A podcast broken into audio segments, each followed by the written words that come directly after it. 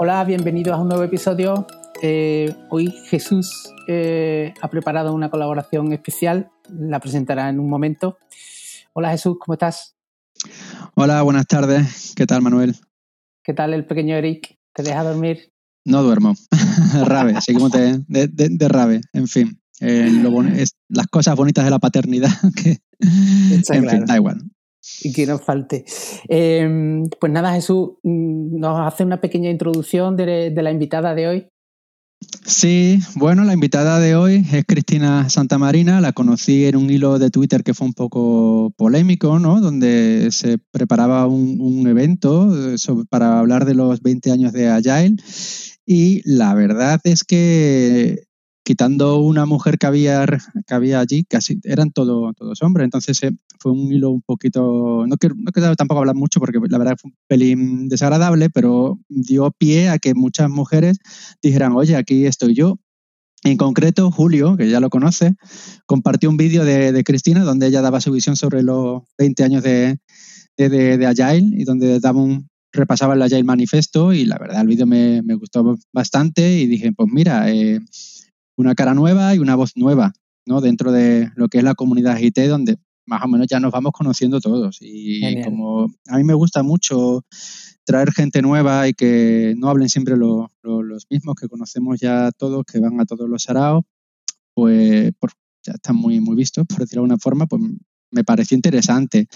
Y coincidiendo con, con, bueno, parece ser que verá, la fecha del 9 de marzo no, no, no, no se buscó.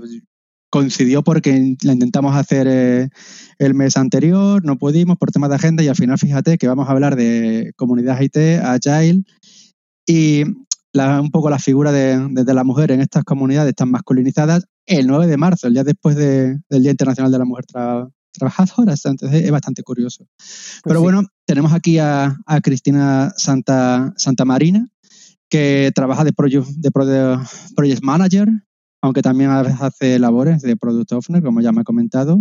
Y bueno, vamos a dejar que se presente, que se presente ella.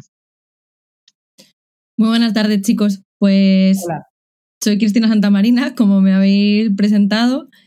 Soy product manager, he hecho, bueno, he fundado una, una agencia de desarrollo, he trabajado como project manager, he trabajado en soporte, he hecho un montón de cosas diferentes eh, pero ahora mismo soy product manager en una startup que se llama Hola Brief, que bueno, están en Berlín, pero trabajamos en remoto, que ya hablaremos de eso luego.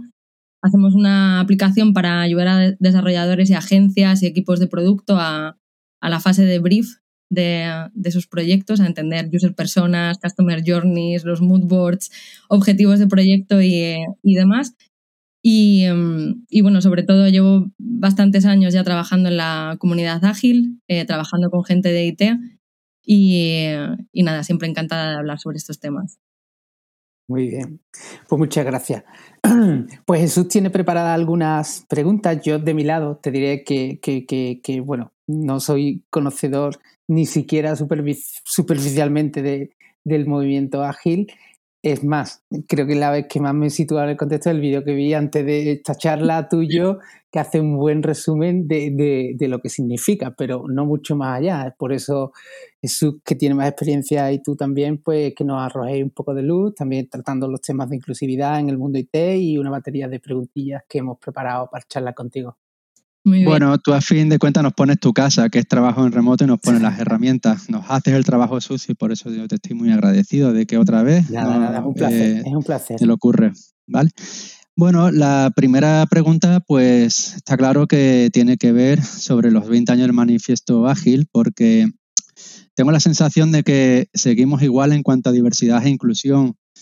El manifiesto ágil lo firma un grupo de ingenieros hace 20 años y bueno, pues, pues de 20 años después llegamos a la situación de que cada vez que hay, tenemos eventos de Agile, la figura de la mujer prácticamente queda olvidada o queda relegada a, que, a rellenar un cupo, un cupo con el que cumplir, pero poco más. Entonces, me gustaría saber un poco tu opinión, eh, Cristina, si crees que se ha avanzado algo, si no, y cómo crees que se podría abordar una mejora de, una mejora dentro de las comunidades Agile, de las comunidades GT, de la figura de la mujer, para que no haya que llegar a, esos, a esos momentos en los que parece ser que se rellena un cupo para tener a toda la gente contenta.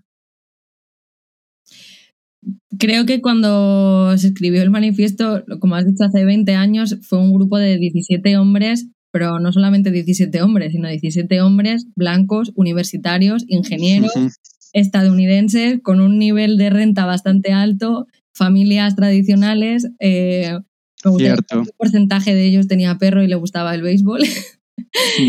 Eh, creo que nació con un problema de diversidad muy grande. También, como dices, no había, no había mujeres creo que a día de hoy hemos mejorado. Yo soy optimista, tengo una visión optimista sobre esto. Digo, y de hecho respondí en el hilo de Twitter famoso, que mis grandes referentes sobre Agile son mujeres. Y que mi experiencia propia en, en IT, mi experiencia personal en IT ha sido siempre positiva. Sé que son vivencias de cada uno, que son que también hay personas que tienen situaciones muy duras, pero sí me gusta pensar que la situación ha mejorado en los últimos 20 años. Creo que hace falta quizás otro manifiesto, pero no lo enfocaría solo desde el punto de vista de, la posición de la mujer, sino también de intentar que haya un grupo más diverso en todos los sentidos. Eso que comentas es muy curioso, porque, porque sí es cierto. Eh, yo creo que cada país afronta los problemas de diversidad según le toca. En España tenemos el problema de, el acceso de la mujer a los puestos de trabajo eh, más relevantes, ¿no? por decirlo de alguna forma. Pero claro, los problemas de, inclusión que hay en Estados Unidos son diferentes. Allí una mujer blanca eh, heterosexual precisamente no tiene problemas de, o, bueno, tienes menos problemas de, inclusión que lo que puede ser una mujer que pertenezca a una minoría. Ya si hablamos del colectivo LGTBI, ya vamos, ya, ya, ya ni te cuento. Fue curioso una charla que vi de una engineering manager de GitHub, aunque luego han tenido un problema hace poco, que se llama Daniel León. Esa chica la conocí en la QCon y me flipó una charla que dio que decía, ella trabajaba básicamente en un equipo que se dedicaba a implementar motores para evitar que en GitHub haya un repositorio como, eh, yo qué sé, eh, eh, judíos a la cámara de gas, cosas así, o sea, locuras. Y claro, ya decía, ¿cómo voy a hacer que mi equipo sea un equipo hábil a la hora de detectar, por ejemplo, el acoso? Pues si formando un equipo de gente que, que, sufra el acoso en su día a día. Su equipo era gente negra, trans, asiática, no había precisamente ni hombres ni mujeres blancos. Así que es verdad que es un enfoque bastante interesante. Pero viendo, hablando, viendo el, problema un poco que tenemos en nuestra comunidad local, primero hay que tratar de arreglar un poco nuestra comunidad local, luego trataremos de arreglar el mundo, si podemos. Eh, me gustaría preguntarte si, si crees que a lo mejor un mentoring temprano, quizás en edades escolares, sería útil para que hubiera más, más presencia femenina en carreras de ciencias para reducir un poco la masculinización del sector. Porque sí es algo que yo sigo notando, ¿no? Como que hay determinadas carreras que están orientadas a, la mujer en un rol de cuidadora, como puede ser enfermería, y las carreras de ingeniería como que, oye, a, los hombres que son los, cerebritos. Y quizás nos falta un poquito ese, ese mentoring a edades tempranas. ¿Tú qué crees al respecto? Creo que ayudaría em, yo he participado incluso en iniciativas tipo Rails Girls, que lo que hacen es llevar este mentoring a, no son edades escolares, sino más instituto, bachillerato y primeros años universitarios. Creo que sí que hacen falta iniciativas para educar. También creo, y me llamó mucho la atención ver el último episodio del podcast en el que hablabais con Nairaki, me gustó mucho escucharla porque yo la primera vez que toqué programación en mi vida fue con HTML y con Basic y fue en el colegio. Y siempre pensé, quizás tuve un profesor raro que me enseñó o tuve, o sea, como quizás fue anecdótico. Y me, me gustó mucho escucharla y ver que no. Yo creo que creo que hay más de lo que pensamos en marcha y que lo que habría que hacer es poner en valor todas estas pues, partes de los programas educativos o iniciativas que ya hay, Python Kids o cosas tipo Rails Girls, y intentar eso, meterlo en, eso y en bachillerato sobre todo. Sí creo que puede ayudar la, acción desde el colegio. También creo que es un problema un poco más complejo, Em, aunque creo que me vas a preguntar por, por cómo acaba una chica como yo en un mundo como este. Eh, y luego, si quieres, te lo cuento en más detalle. Pues yo estuve a punto de estudiar teleco.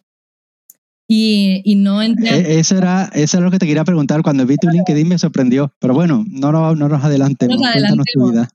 Pero creo que no solamente es por, por la falta de mentoring en edad escolar o la falta de interés en edad escolar, sino que hay más cosas que nos hacen no estudiar ingeniería. Pero podemos hablar de eso, de eso luego también. Pero, eh, ¿por qué? ¿Por qué crees que hay cosas que os hacen eh, no estudiar ingeniería y optar por otras carreras más diferentes, porque por ejemplo tú vienes de, creo que era de, ciencias políticas o algo así, ¿no? Yo he hecho, yo he dejado dos carreras, no tengo ninguna carrera terminada. Eh, bueno, si te sirve de consuelo, yo dejé informática y la acabé cuando trabajaba porque, bueno, vi que me haría falta el titulito en algún momento para abrirme la primera puerta. Una vez que te abre la primera puerta, el título no vale de nada, en, mi, opinión. De hecho, tengo mi título colgado, el otro día lo puse por Twitter, colgado del aseo, ni siquiera del baño principal, del aseo.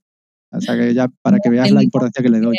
El aprendizaje es válido, el título depende del contexto. Eso es, exactamente. Pero cuenta, cuenta, eh, ¿por qué? Porque al final son dos carreras, ¿no? Pero mm, están un poco alejadas de lo que es la ingeniería, al menos de ciencias políticas. Bueno, dependiendo de cómo lo pensemos. Es curioso porque mm, hacemos tecnología y, pensamos mucho en ella como ingeniería solo, en la parte mecánica y la parte científica de, los productos que hacemos, pero en realidad los productos que hacemos son para personas. Eh, yo tuve la suerte de trabajar en un proyecto para la Fundación Gates y la persona que dirigía el producto y el proyecto desde la Fundación Gates era un antropólogo.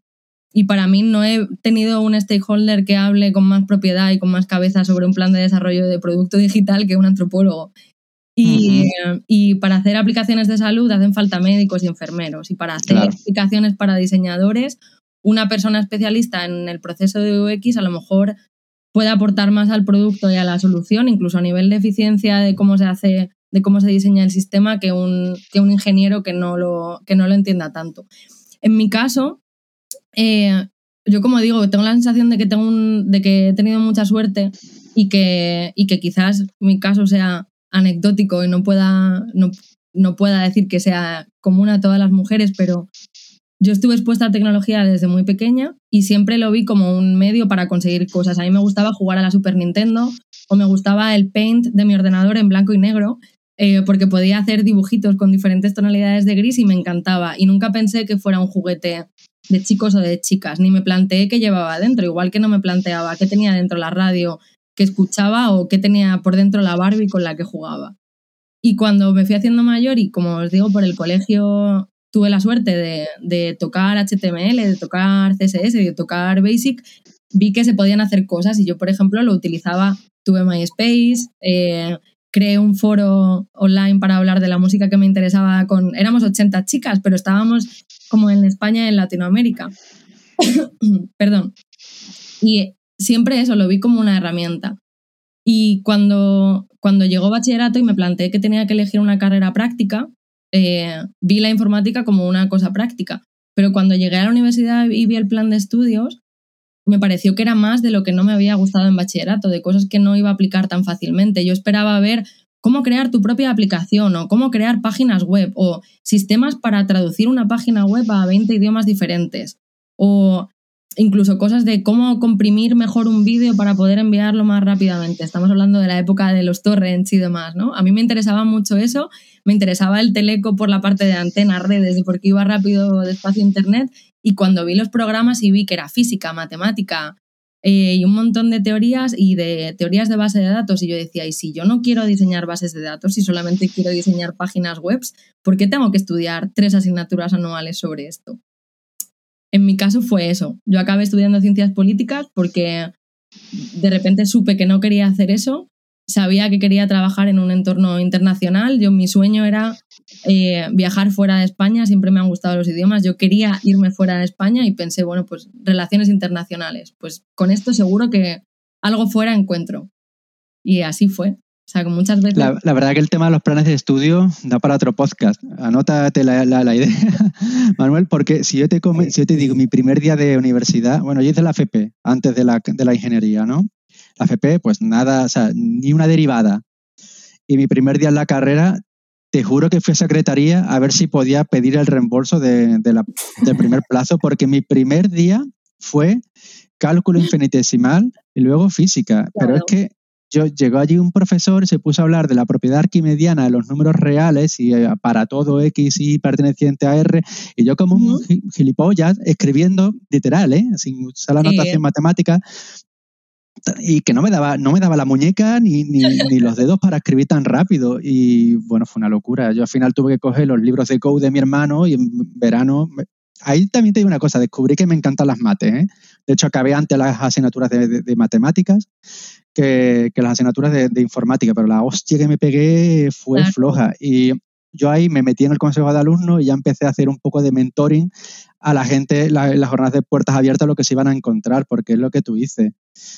Todo el mundo va allí con la, con la idea de que voy a diseñar el nuevo Monkey Island, ¿no? Y, y luego no, luego las prácticas son feas, las asignaturas son feas y encima cómo te forman para el mundo real es un poco deficiente en mi opinión. Eso la verdad que es una es una es algo bastante interesante para un nuevo podcast. Pues sí, porque, porque, perdona que te interrumpa, sí, claro. pero, pero es que eh, últimamente, de forma cercana, me llegan inputs de, de, bueno, pues cuando toca el, el, momento de elegir carrera, pues evidentemente, igual que en el caso de Cristina, puede abrumarte a lo mejor una ingeniería porque no la ves muy, eh, digamos, no sé, muy, muy adaptada a lo que después espera. Entonces, me, tengo varios casos, cercanos de, personas que, en concreto chicas, que, después de elegir una carrera, una profesión y ver que no les gusta, una forma de reengancharse en el mundo, pues desarrollando, administrando sistemas, pues a través de bootcamps, un ciclo superior, es decir, que, que lo que quiero decir con esto es que incluso habiéndote habiendo no acertado en la elección de la carrera, pues también hay formas de reengancharse con posterioridad al mundo del desarrollo, al mundo... y no sé qué pensáis de los bootcamps, de todas estas cosas. Eh, no sé si os parece una buena idea, quizá empezar por un ciclo acompañado de autoformación. Yo con los bootcamps tengo sentimientos encontrados. ¿eh? Eh, creo que es una buena puerta de para que tú empieces a formarte como programador, pero no para que empieces a trabajar de programador. Esa es la diferencia. Porque es muy difícil que, incluso si hablamos de la FP, la FP son dos años. O sea, en el peor, en el más sencillo de los casos son dos años. Un bootcamp, hablamos de que como mucho son dos meses, tres meses o incluso menos. Entonces, me parece bien porque ya te digo que yo no, la titulitis me, me da igual, pero el problema que yo le veo a los bootcamps es cómo se venden, qué marketing llevan detrás. Y me parece muy peligroso, porque ya lo he visto por ahí, que haya bootcamps que te, le ofrecen al candidato, al que se, bueno, al candidato, estoy pensando en proceso de selección, que le ofrecen a la persona que se inscribe en él, eh, oye, convierte en full stack en dos meses. Yo llevo 16 años trabajando y no me considero full stack, ni de coña. Entonces, ¿cómo al, y, tengo la FP y la ingeniería. Entonces, ¿cómo le vas a ofrecer a alguien que sea full stack en dos meses? A lo mejor el tío es muy talentoso, pero si el tío fuera muy talentoso, no estaría haciendo un bootcamp. Es que no le haría ni falta ni, ni, ni bootcamp. Entonces, como puerta de entrada para que tú te formes como programador, bien. Pero como profesional, creo que todavía le, faltaría un poquito, un poquito más, la verdad. Y la AFP, pues bueno, pues la AFP eh, aquí es como todo, sale gente muy bien preparada y otra gente que no. En mi caso yo no salí nada bien preparado porque encima mi FP fue en COBOL. Cuando entré a la universidad y pasé de COBOL a C++, a mí la hostia que me pegaron en mi primer año fue, me vino por dos lados. Nada de base matemática y nada de base programación orientada a objetos. Entonces, pero bueno, pero yo estoy acostumbrado a trabajar con gente que viene de la FP, vienen con una buena formación en general. Se nota la diferencia entre ingeniero y un FP. La veo que a lo mejor el, ingeniero tiene más pensamiento analítico, pero, pero ya está. Pero son profesionales totalmente válidos. Yo a alguien que se quisiera reenganchar le diría, invierte dos años de tu tiempo, que tampoco es tanto, y hazte una FP en condiciones. Y luego si quieres complementala con un bootcamp, si te gustaba más el tema de, frontend, y métete en un bootcamp de, solo de frontend. Pero, la base, eh, con una formación más en condiciones. Es mi opinión, no es verdad absoluta. ¿Tú qué opinas? Sí, para este reenganche de, pues eso, sobre todo pensando en las chicas, Cristina, ¿qué, enfoque le darías tú a alguien que, pues, pues quiere aterrizar en el mundo, ya sea del desarrollo, la administración del sistema, cualquier, bueno, en la parte incluso de producto, ¿qué consejo le darías? Mm, creo que cada formación te prepara para un tipo de trabajo y una organización diferente. Creo que un ingeniero, por ejemplo, eh, lo que dices, ¿no? Tiene mucho más, en general, tiene mucha más base teórica, va a entender mejor la historia de por qué las cosas funcionan como funcionan, o va a tener más contexto de las analogías de cómo se hacía antes y cómo se hace ahora, conceptos de arquitectura, conceptos como, bueno, de, seguridad, por ejemplo. Creo que en FP el tiempo a mercado es mucho más rápido y la gente, yo he tenido experiencias buenísimas trabajando con personas de FP, eh, sobre todo, como dices tú, con, con casos de personas que han estudiado una carrera y después han decidido dedicarse a la informática y han hecho FP. Yo me quito el sombrero por poder dedicarle dos años a, estudiar, porque en mi carrera, por ejemplo, yo lo he intentado varias veces o me lo he planteado varias veces, es imposible que yo le dedique dos años a sacarme ningún título con, con la vida que tengo. Y luego los bootcamps, sé que hay muchas, eh, muchos argumentos en contra. Creo que depende de lo que se busque, pueden ser muy buena solución.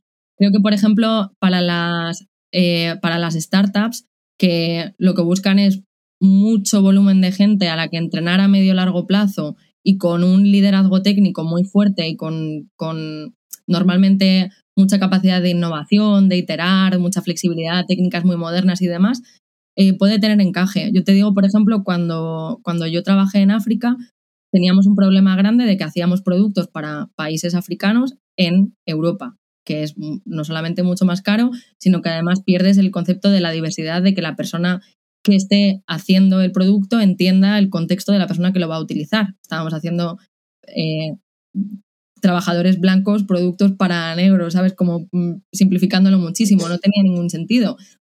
Y, y nos planteamos montar un equipo en Guinea Conakry, que es donde yo estaba viviendo.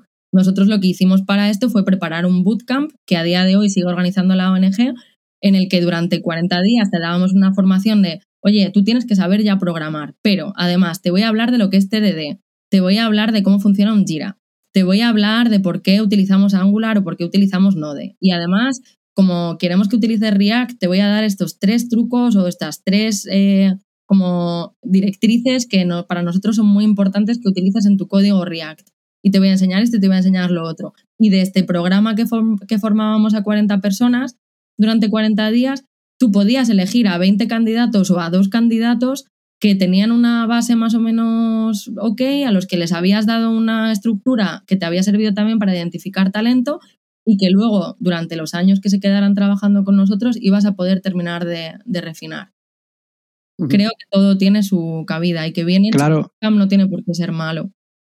Pero yo ahí, ahí has dado con un matiz interesante. Ese fue un bootcamp que creasteis vosotros para vuestro producto. Sí. O sea, yo, yo a lo que me refiero es un poco la publicidad engañosa de con este bootcamp vas a ser el nuevo Linux Zorval. Eh, esos son, esas son estrategias de marketing.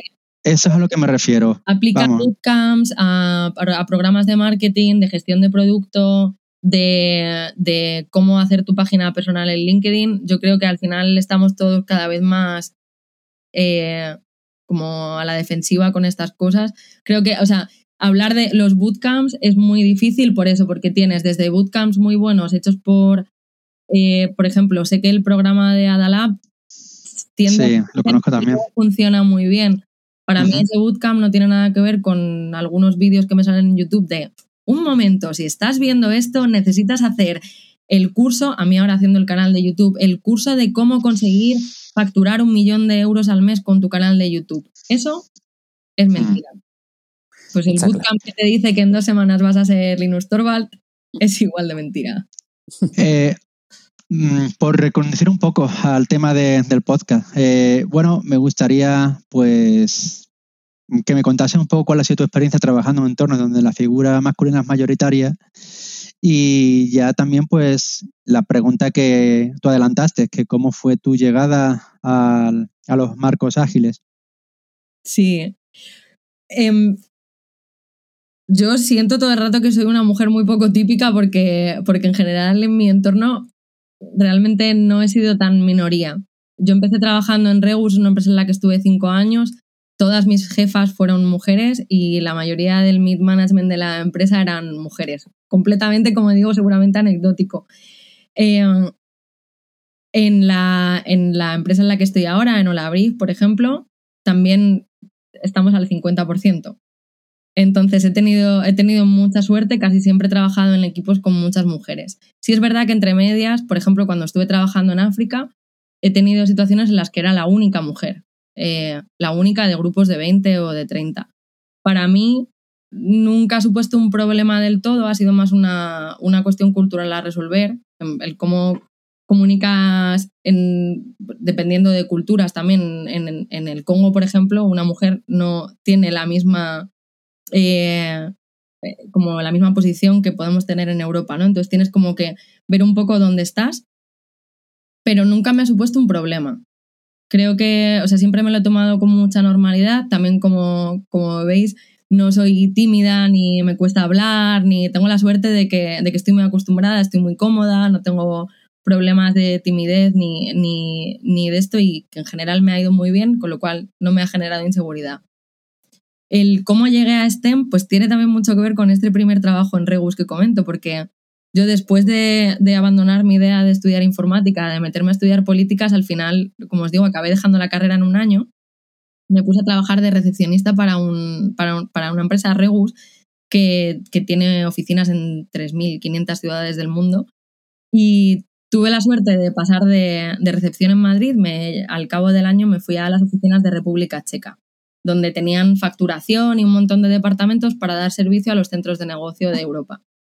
Y em, mi entrada allí fue en el departamento de facturación. Yo me dedicaba a hacer notas de abono y a resolver problemas de configuración del sistema de facturación. Y casi de manera natural pues empecé a ver bugs en el sistema y empecé a, escribir correos a soporte. El sistema de facturación no me coge los descuentos. Cuando introduzco un descuento del cupón no sé cuántos, debería aplicármelo al precio de la sala, pero no al IVA y me lo está aplicando al IVA. Por favor, arregládmelo. Y un poco a través de esto acabé trabajando codo a codo con el equipo de tecnología que estaba ya en remoto. Ellos estaban en Irlanda, yo estaba en Praga. Y mm, después de esto estuve haciendo marketing para una startup en Berlín y después de eso me metí en, la ONG llevando producto. Y poco a poco fui un poco de la gestión de proyecto y de ver los cambios técnicos como parte de mi trabajo de gestora de proyectos a, empezar a llevar más visión de producto y product management. Vale, y otra preguntita eh, respecto al tema que quema. Eh, ¿Cómo ves las comunidades eh, IT? Si participas en ellas, si crees que las mujeres aquí en España no tienen suficiente visibilidad en estas comunidades. ¿Cuál es tu opinión al respecto? Bueno, si, primero si participas en ellas, si no participas, pues sí, ¿no? Tipo, sí, en 2012 creo que fue la primera vez que, participé. De hecho, mi primera conferencia fue, mi primera charla en una conferencia fue en la conferencia de Ruby Python de República Checa. Y he participado en varias, he participado en, sobre todo conferencias y luego algunos grupos de usuarios. Ya te digo, Rails Girls en Berlín o en el coworking donde yo estaba se hacían los grupos de usuario de JavaScript y cosas por el estilo. Eh, creo lo mismo. He tenido la suerte de que yo arranqué en Berlín, donde además hay muchas comunidades que son muy inclusivas y que son muy, muy diversas. Berlín es... Bueno, es que Berlín es que de hecho es la ciudad inclusiva por... Claro. Bueno, luego te voy a contar una anécdota que me pasó allí que me quedé flip, flipado, pero Sí, a mí me encanta Berlín, vamos, pero bueno. Berlín es súper inclusiva y súper diversa, entonces quizás como mi primera experiencia con comunidades fue allí, muy bien. Luego a, la llegada a España tuve la suerte también que mi primer contacto con la comunidad tech en España eh, fue a través de la TarboConf, que además me invitaron a hablar, entonces eh, la, comunidad de la conferencia Tarugo es muy diversa también. Eh, y ya también el entrar como speaker te abre las puertas de otra manera que yo insisto que mi experiencia como mujer seguramente sea muy diferente a la de otras mujeres. creo que ahora mismo, por ejemplo, eh, estoy más con las comunidades de Atlassian, por el tipo de trabajo que hago, pero mm, creo que hay creo que hay cada vez más diversidad, creo que es mejorable, pero creo que tenemos muy buenos referentes en España como para ir buscando a estas mujeres, ver qué hacen, por dónde se meten y juntarnos por ahí. Le te voy a contar lo que me pasa a mí en Berlín. Ay, no recuerdo el nombre del barrio punky. ¿Cómo se llama? O varios, Kreuzberg, Neukölln.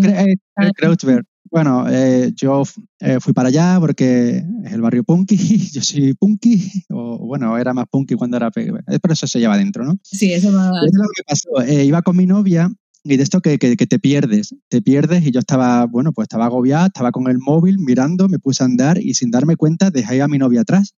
Y ella iba detrás mía, yo iba con el móvil en plan de, ¿dónde estamos? el plano está aquí y, y me empezaron a gritar que era un machista porque iba como los moros con, ah, andando delante de mi pareja. Me empezó un nota a gritar. Mi novia eh, con el inglés no, no se defiende tan bien como yo, entonces yo sí lo entendí y me quedé en plan de qué pasa aquí y vi a un tío increpándome.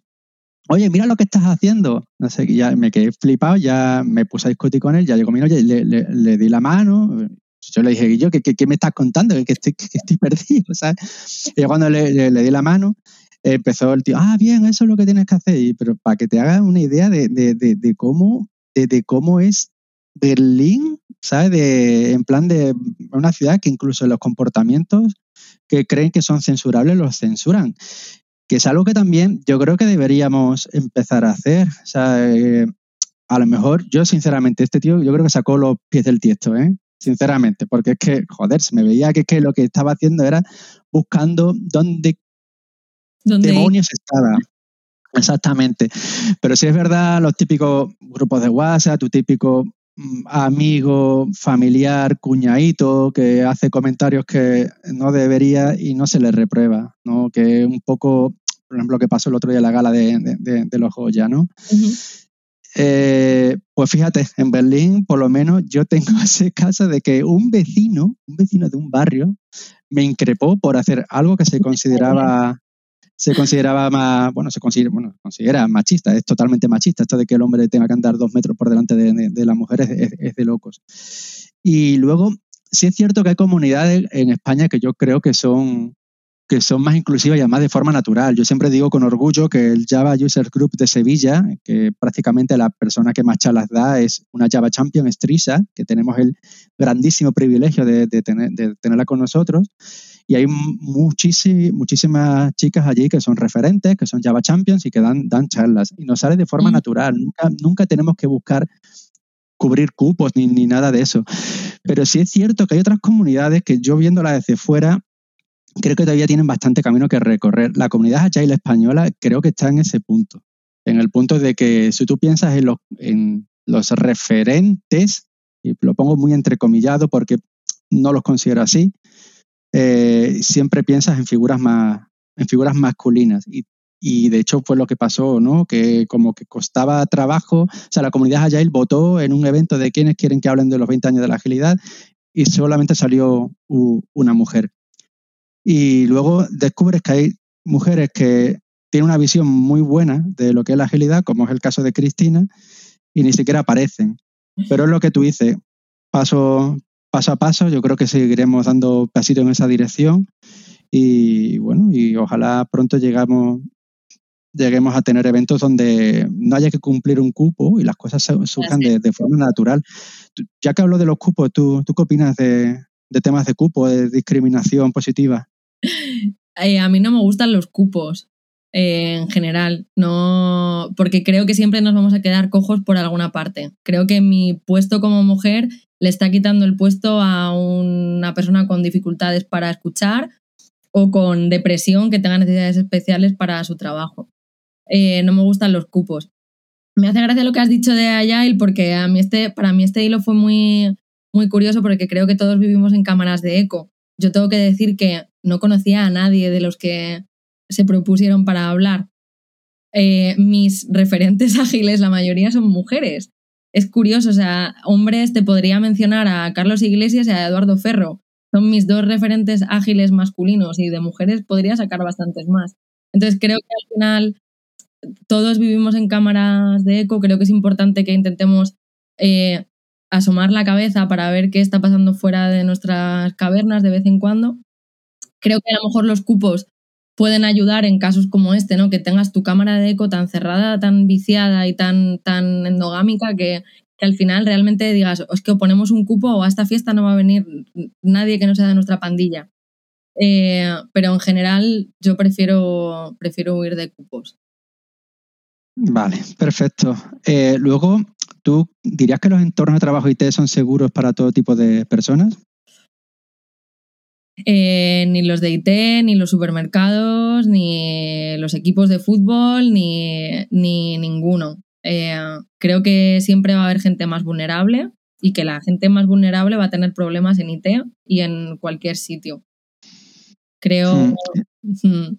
Muchas empresas de IT en realidad tienen cosas como códigos de conducta o tienen personas muy, muy como evangelistas, no sé si se puede decir eso bien, dentro, eh, que a lo mejor en empresas más tradicionales ni siquiera existen.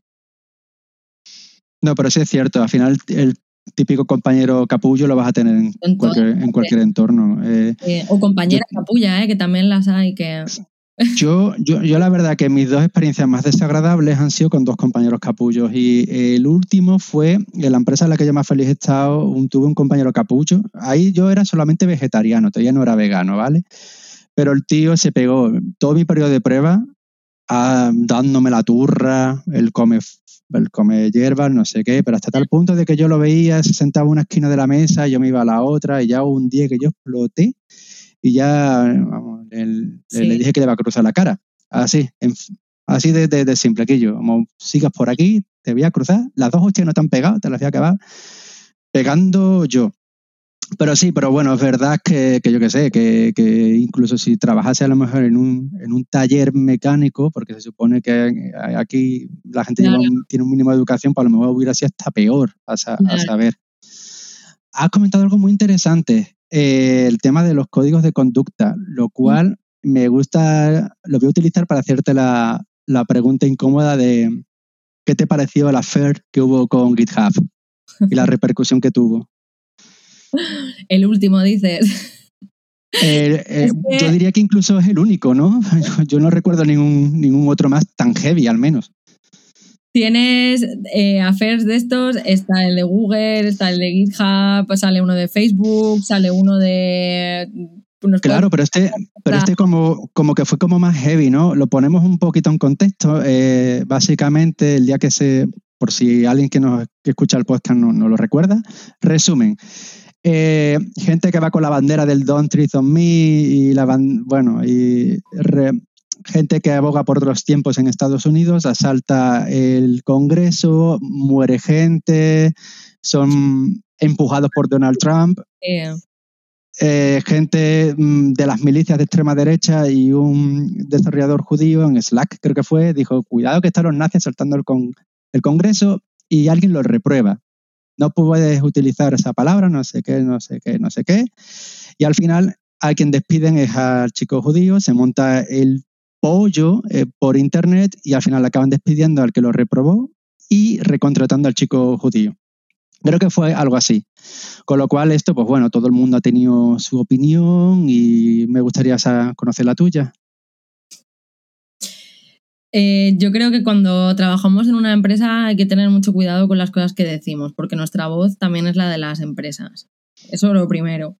Lo segundo, que hay que tener también cuidado porque no podemos entrar en una sociedad en la que todos podamos ir como haciendo anuncios, poniendo la voz en el cielo en Twitter, en redes sociales, porque eso tiene, o sea, hace 200 años un presidente dice que una elección no es democrática y que la gente debería tomar el Congreso nadie se habría enterado, nadie le habría hecho ni caso, ¿no? Hubiéramos tenido una, revolución francesa, pero eso es como es la situación. La situación de Trump seguramente no hubiera pasado nada. A día de hoy, como tiene poder, tiene followers, tiene muchísimo impacto.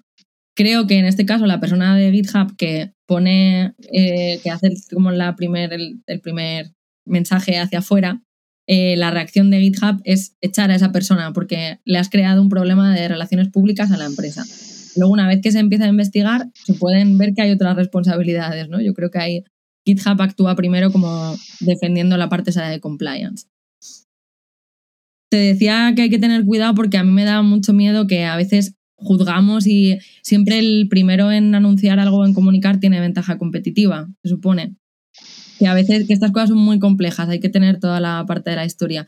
Yo ya te digo, lo único que veo que entiendo que las empresas tengan una preocupación por la parte de, de, relaciones públicas y de recursos humanos y que a veces tomen decisiones. Creo que está bien que reculen. Y luego creo que tenemos que hacer una reflexión, pero que es mucho más grande sobre el poder que tenemos las empresas de tecnología, toda la información que se maneja, qué hacemos con la información que vemos que se maneja, hasta qué punto damos las plataformas en plataformas y no, y no decidimos, no tenemos línea editorial. Eso es como otra, otras dos horas de, conversación. Mínimo. La verdad que sí. bueno, hay muchos temas que dan para, para su propio podcast. De hecho, todo el tema de Agile nació del primer podcast que, que hice con Manuel y viene otro en camino, otro que se va a ser más polémico. Vamos a, criticar un poco la figura del Scrum Master no técnico, o sea que la verdad no, no creemos mucho, mucho en ello. Yo al menos no creo mucho en ello. Bueno, yo ya no tengo más preguntas que, hacerte, pero sí eh, lancé ayer la convocatoria por Twitter y si ha habido gente que me ha hecho llegar unas cuantas preguntas. Así que si te parece, te las puedo hacer. Claro. Y escuchamos tus opiniones al respecto. Claro. Por ejemplo, eh, bueno, Raquel Toscano, que ya es fan del podcast, creo que es de las que siempre nos pregunta, eh, y aparte es con Pimión Solera, un abrazo Raquel, eh, pregunta que le gustaría que reflexionásemos cómo habrían sido estos 20 años si en el mundo del software hubiese prevalecido el criterio técnico sobre el marketing y la publicidad. ¿Qué, opina, qué opinión tienes al respecto? Creo que la parte técnica ha tenido muchísimo peso, que por eso hoy en día tenemos aplicaciones que hacen cosas tan chulas, pero creo que sin el marketing y la publicidad esas cosas tan chulas no hubieran sido usables. Eh, creo que hace falta tener un equilibrio de la parte técnica y la parte de negocio. En marketing y publicidad no, la parte de negocio. Y que como claro. en el Twitter, gracias a un señor que quiso que el software fuera bonito, hoy nuestras abuelas tienen WhatsApp. Sí, ese fue Javier. Otro abrazo. Son compis de la comunidad de Agile Sur. Que, bueno, claro, pero yo creo que sé también por dónde iba Raquel. Tú has dado la clave, negocio, negocio. Pero el problema, creo yo que ha sido un poquito. Eh, esta ya es mi opinión, ¿vale? Eh, mi opinión, creo que gracias a, que ha habido, se ha dado mucho marketing, mucha publicidad, mucho bombo Agile, Agile se ha implantado en muchísimos sitios pero quizás no de la mejor manera. Creo que si hubiera prevalecido la parte técnica en plan de, oye, que si quieres realmente empezar a implantar procesos y marcos de trabajo ágiles, necesitas a gente muy potente técnicamente en esto, sobre todo en temas de extreme programming, pues a lo mejor se hubiera, hubiera llegado a menos sitios, pero hubiera llegado de una forma más sana. Ahora mismo el fake agile es algo que sufrimos muchísimo y es por culpa de que se ha hecho, se, eh, muchas veces creo que ha prevalecido certificaciones, marketing y publicidad. El mismo que el primero que empezó con, esta deriva fue el propio Jeff Sutherland cuando dijo lo de Scrum, el arte de hacer el doble la mitad de tiempo. Entonces, pues joder, un manager escucha eso y, y flipa y dice, coño, venga, a sacar historias. Pero sí, pero esa la, yo creo que esa es la clave, Cristina, el producto. Pero el manifiesto no habla de velocidad en ningún momento, eso también, es que... No, no, no, no lo habla, eso sí es cierto. que leemos mal. Sí, sí, de hecho, si tú me habrás visto en redes sociales que yo di mucho la turra con el Velocity, estoy muy en contra del Velocity. Sí. Eh, continuamos. Eh, mm, otra pregunta de Santi Núñez vuestra opinión sobre por qué los gestores se han adueñado de la agilidad cuando era la oportunidad de oro para que la gente técnica tomara decisiones sobre la entrega de valor. Creo que va un poco en consonancia con lo anterior. Yo aquí, cuando la leí, también pensé, yo trabajo con, con super mano a mano con, mi, con, los técnicos con los que trabajo. Eh, y la última decisión normalmente la tiene el CTO o el líder técnico. Y mi trabajo siempre ha sido empollarme e intentar entender la arquitectura o, las características que tenga incluso el lenguaje de programación en concreto que estemos utilizando para saber hasta dónde me puedo salir de mi parcela. Y si no está pasando esto en su empresa y la última decisión la toma el Scrum Master o el Product Owner, creo que es un problema de, su equipo. Que Agile dice precisamente individuos motivados, excelencia técnica, independencia, dales herramientas y déjales hacer. O sea que Exactamente. Sí. que lo están haciendo mal. Creo, creo que muchas preguntas las que nos vienen son por parte de gente que está sufriendo fake agile, eh, lo que comentaba antes, ¿no? La publicidad ha hecho que llega a muchos sitios, pero quizás no de la mejor manera. Y luego el que te certifica, llega, te da un curso, te certifica, se embolsa el dinero, bye bye. Sí. Vale, eh, Julio César, eh, otro compi, pregunta, yo os preguntaría por cuáles son los principios, los principales impedimentos que veis en el día a día a la hora de implementar los principios ágiles el mundo real, te diría que es el, principal impedimento. Que muchas veces queremos, o sea, hablamos del software funcionando es la principal medida de valor. Vale, pero el software hoy en día no está funcionando. ¿Y por qué no está funcionando? Porque tenemos un montón de bugs. Vale, pero ¿sabemos cuáles son los bugs? No, pues hay que sentarse a hacer una lista de bugs. ¿Y esto cómo se hace? Pues o con tickets o con un Excel, pero no es nada ágil centrado en la excelencia técnica. Pero la situación del mundo real te exige que pegues un paso atrás y le metas ahí una tabla de Excel. O eh, individuos autoorganizados y motivados. A mí me encanta, pero muchas veces, y vosotros entendéis de contratación, el equipo en el que empiezas a trabajar, por mucho que desde arriba o incluso mucha gente del equipo quiera que sea ágil y automotivado, hay gente que simplemente no está motivada. Y entonces tienes que mitigarlo de alguna otra manera. O sea que el mundo real diría que es el principal impedimento. Yo, en mi experiencia, el, impedimento es, yo siempre he dicho que Agile no es para todas las organizaciones, equipos o personas.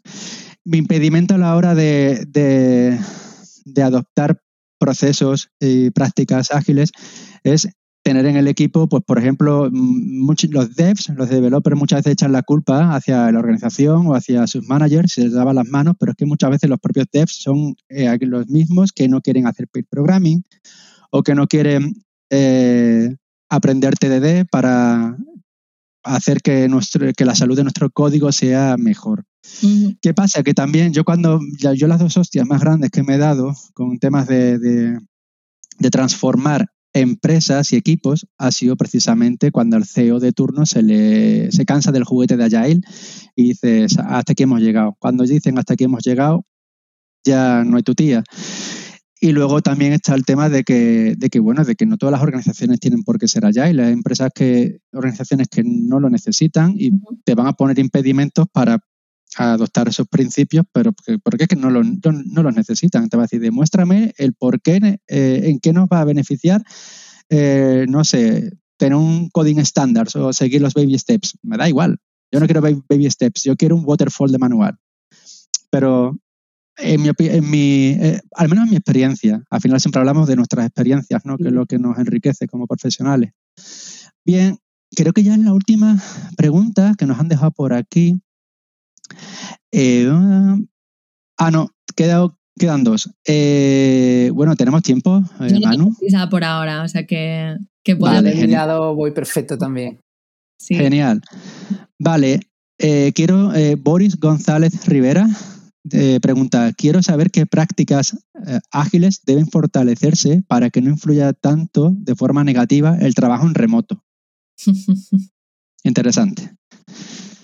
Comunicación. Yo llevo trabajando en remoto desde el año 2009, 2008 y eh, he tenido muchas peleas sobre remoto sí y remoto no y al final creo que todo, si comunicas, el remoto no tiene hmm. ningún problema. Yo la única práctica, bueno, yo soy defensor del peer programming y la única que sí las paso canutas es con el, eh, con el peer programming con el COVID, en tiempos de COVID. Pues la verdad al final no es lo mismo y acabas muy cansado, acabas, te duelen las orejas, ¿no? si haces una sesión de peer programming extensa, pero al final, básicamente, es un poco, va un poco en sintonía con lo que tú dices, comunicación y también, pues bueno, pues tener la suficiente transparencia con el resto de, tus compañeros para decirle, mira, es que hoy estoy hasta aquí y hoy pues precisamente no me apetece hacer peer programming o vamos a hacer sesiones de peer programming más, más cortas. Eh, pero sí es verdad, es una pregunta interesante, porque yo, sí me he dado cuenta de una cosa ah, con el mundo COVID y es que básicamente la figura del Scrum Master, si antes me parecía poco útil, ahora no la veo con nada necesaria. Ahora, sin estar en presencial, el Scrum Master lo único que yo veo que, hace al final es hacer, el hacer de, yo qué sé, de secretario del equipo. Pues sí, está muy bien. Sí, ¿eh? Sí, pero yo con el tema de borrar los impedimentos estoy un poquito mm, tengo sentimientos encontrados. Yo creo que al final, si tenemos una organización totalmente ágil, sin silos, yo debería ser capaz de remover mis impedimentos. Oye, que tengo un pipeline que no me funciona, no sé qué, pues no le pongo un ticket a alguien de sysadmin, ah, porque encima todos tenemos el mindset de DevOps. Yo me cojo, lo arreglo, hago una pull request, que alguien me lo revise y, y ya está. Si tengo un impedimento con alguien de negocio, pues yo debería ser capaz de hablar con esa persona de negocio sin intermediario. Por eso te comento que al final no lo termino, no lo termino de, ver, pero sí es cierto que es que yo estoy ya más orientado a Extreme Programming que a Scrum. Claro, eso te iba a decir, digo, eh, cada uno tiene su, su... Mira, tú eres que hace, perdona porque te he cortado, pero sabes que hago cursos con LinkedIn y justamente ahora los que estoy escribiendo son sobre llevar Agile a organizaciones. Y una de mis primeras peleas es, primero, Agile no es Scrum, ni Agile es XP, ni Agile es eh, lo, lo que me estás vendiendo. Agile es otra cosa que engloba varias metodologías, que es una mentalidad, que es una manera de acercarse al trabajo, que sigue unos principios y que sigue cuatro propuestas y que se escribió hace 20 años. Esta filosofía tú te la puedes llevar a cualquier otro proyecto, a construir puentes, a hacer películas, a construir aplicaciones, en cada uno de ellos te funcionará mejor o peor. Y luego cada uno de estos tiene un sabor. Y cada sabor, y hablo aquí de XP o de Scrum, encaja mejor o peor en un equipo o a lo mejor necesitas un marco que sea tuyo y solamente para tu empresa. Dices lo, de, lo del Scrum Master. A mí me encantaría y he tenido la suerte de trabajar con muchos técnicos que son así, que es como yo estoy ahí porque te decía, yo soy product manager, pero hago la posición de product owner porque escribo tickets, pero también hago de Scrum Master porque coordino dailies o, muevo tickets, le, le, digo a alguien, oye, esto que está en review, hay que pasarlo, oye, necesitas algo.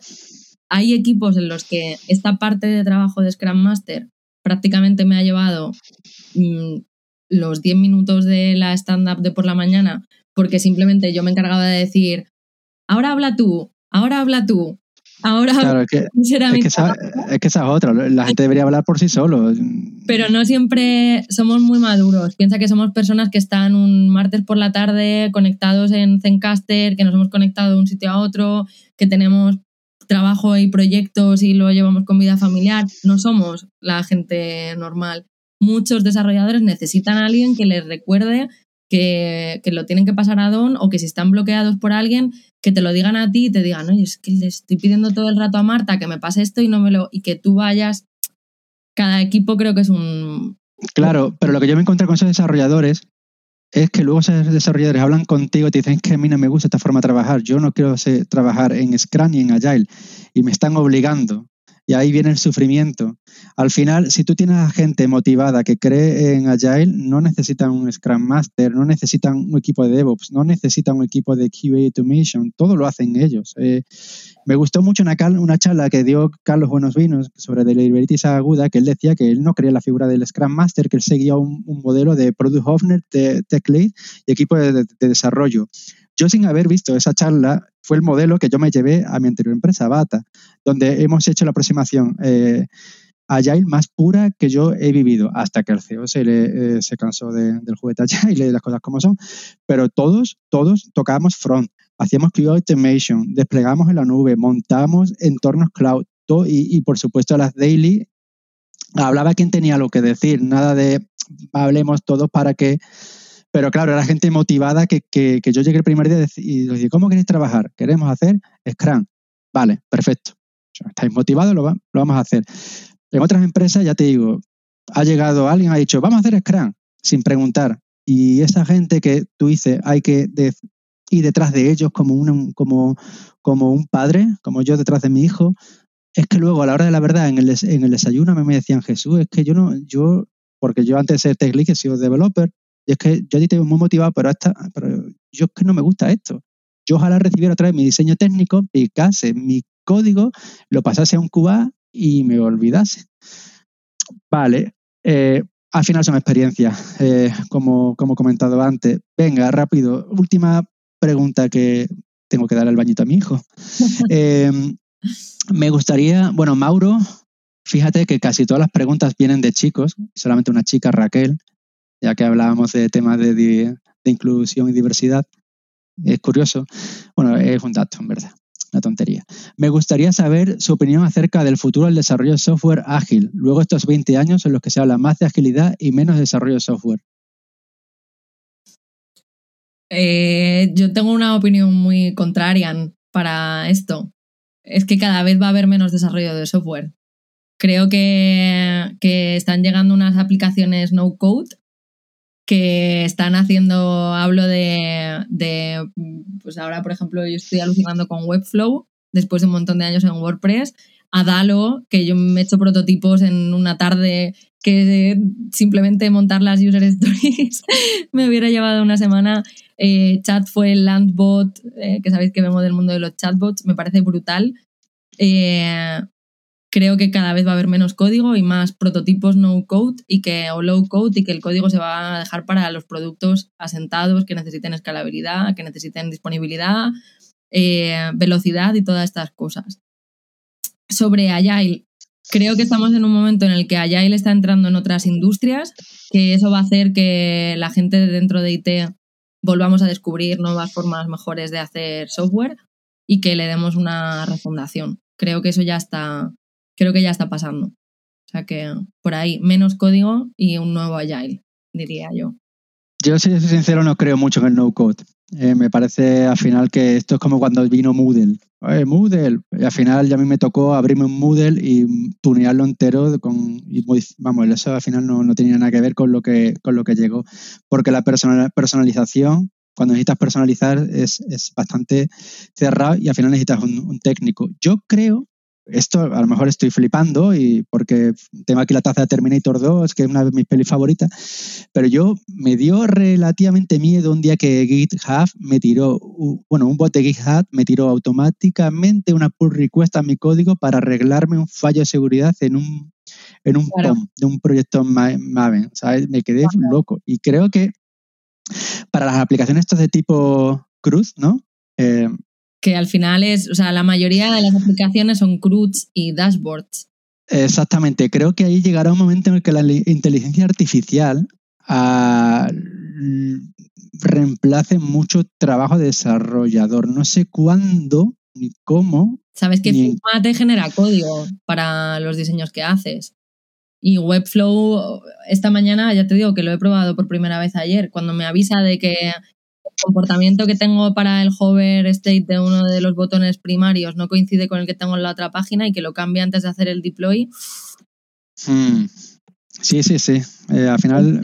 Creo, que no para todo, creo que Facebook, por ejemplo, o, Zencaster nunca podrán hacerse con una aplicación no code, pero que muchas de las aplicaciones, o a lo mejor pasamos a un mundo en el que el frontend es low code y nos centramos en hacer muy buenos backends o al revés, mm. backends buenísimos, ¿sabes? No sé, pero creo que cada vez se va a programar menos. Y al final el, feeling que tengo, ¿no? El olor que me da las preguntas que hemos recibido es que creo que es de gente que están sufriendo mucho fake agile. Pues son preguntas que destilan cierto grado de amargura, la verdad. Cuando las lees se te queda un poco el sabor de amargo. Pero bueno, yo creo que ya hemos llegado al, al bueno, final. Yo tenía un par de cosillas para, para Cristina, si no te importa. adelante, que has estado muy callado todo este episodio. Nada, porque estaba absorto escuchando. Eh, yo quería aprovechar, pues, pues eso, ahora tienes la posición de Product Manager en Olabrief, que me contaras un poco eh, bueno, desde donde tú trabajas, si, si, porque veo que la empresa está en Berlín, como has comentado antes, y de, alguna forma, bueno, entiendo que estás en remoto, ahora nos dirás si quieres desde dónde, pero la pregunta es cómo organizáis el flujo de trabajo, la comunicación escrita, que antes has dicho que era súper importante. Me encantaría saber un poco si lo que puedas contar de cómo estáis estructurando el remoto en vuestro caso, ¿no? Claro. Eh, la empresa, como dices, está en, Berlín. Y en Berlín hay parte del equipo y el resto del equipo estamos en diferentes sitios de España. Yo en concreto estoy en Córdoba. Eh, vivo aquí desde hace cuatro años, soy madrileña, pero después de ocho años viviendo en el extranjero quería volver a España y quería un sitio mm, tradicional de postal española. Y entonces vine a Córdoba, vi que tenían flores y me vine a Y em, trabajo desde mi casa. Eh, a mí me gusta mucho trabajar desde casa, aunque he estado muy vinculada al mundo del coworking, pero aquí es donde más productiva soy. Me ahorro el tiempo de tener que salir, pensar que me pongo, tomarme el café fuera. Eh, me gusta mucho trabajar desde casa. Trabajamos en horario flexible, entonces cada uno trabaja en las horas en las que es más productivo y la comunicación la hacemos sobre todo por Slack. Eh, me gustó escuchar también a Nairaki que decía que son cero email. Nosotros somos 0,2% email. O sea, casi todo ocurre fuera en Slack o en Jira. A mí me gusta mucho utilizar Jira para gestionar requisitos y comunicar y ver roadmaps y, y refinar juntos. Así que utilizamos eso. Y luego utilizamos herramientas tipo, bueno, como somos una aplicación principalmente para diseñadores, utilizamos bastantes herramientas de, comunicación en torno a diseño. Utilizamos, bueno, eh, cada uno diseña donde quiere, ¿no? Eh, Figma, Sketch, Adobe, eh, pero utilizamos Abstract para compartir los diseños, para ir viendo las diferentes versiones, comentarios, el código y comentarios de código, commits y demás en Bitbucket y tenemos bastantes dashboards que al final hacemos nosotros y donde medimos indicadores y muchísima de la comunicación se hace en torno a indicadores. Comentario de has visto que esto es el 3% o que esto es el 7% y ir viendo. Google Drive, eh, bastante estándar. Bueno, pues está súper bien. Ahí entonces eh, con Slack os alcanza para, digamos, mantener una conversación asíncrona en torno a un proyecto, una funcionalidad, una nueva pantalla, yo qué sé, lo, que sea que hagáis, ¿no? Eh, digamos que os resulta bien, ¿no? O sea, ¿es suficiente o tenéis un repositorio más extenso para una redacción más pausada? Eh, no sé, no sé. Ahí la redacción más pausada al final se hace en Jira en cada, en cada de usuario y luego tenemos documentos más largos de producto, de convenciones y demás. Y por supuesto, como dice también el manifiesto ágil, al final la manera de comunicación más efectiva, la comunicación cara a cara, de vez en cuando te pones en un ticket de gira, te lo llevas a Abstract, te escribes en Slack y al final dices, oye, métete a Whereby o a mí y lo hablamos. Muy bien. Muy bien. Bueno, pues nada, de mi lado también lo tengo. Cristina, muchas gracias por venir, gracias Jesús por organizarlo. Y, solo por, por, mm, ubicarte, decir dónde podemos encontrarte, en las coordenadas que quieras dar a nivel de, no sé, redes sociales, web, lo que tú quieras. Creo que lo más fácil es mi web, es cristinasantamarina.com y desde ahí tengo enlazado YouTube, Instagram, Twitter, todo. pues lo lanzaremos en las notas del episodio y, pues nada, y yo creo que ha sido una fantástica conversación, gracias a los dos por el rato. Y bueno, pues no lo sé, ¿se nos queda algo en el tintero Jesús? No, por mi parte, por mi parte no. Por mi parte recoger rápido, que me espera mi hijo para el bañito. pues nada, lo dicho, Cristina, un placer tenerte por aquí y nos iremos hablando y comentando cosas. Venga, nada. Encantado, Cristina. Gracias, Manuel, por ofrecernos otra vez tu, podcast para traer estos temas y, ojalá podamos hablar. Bueno, en verdad contigo hablaré pronto. Muy bien. Fantástico. Un abrazo a los dos. Abrazo. Hasta luego.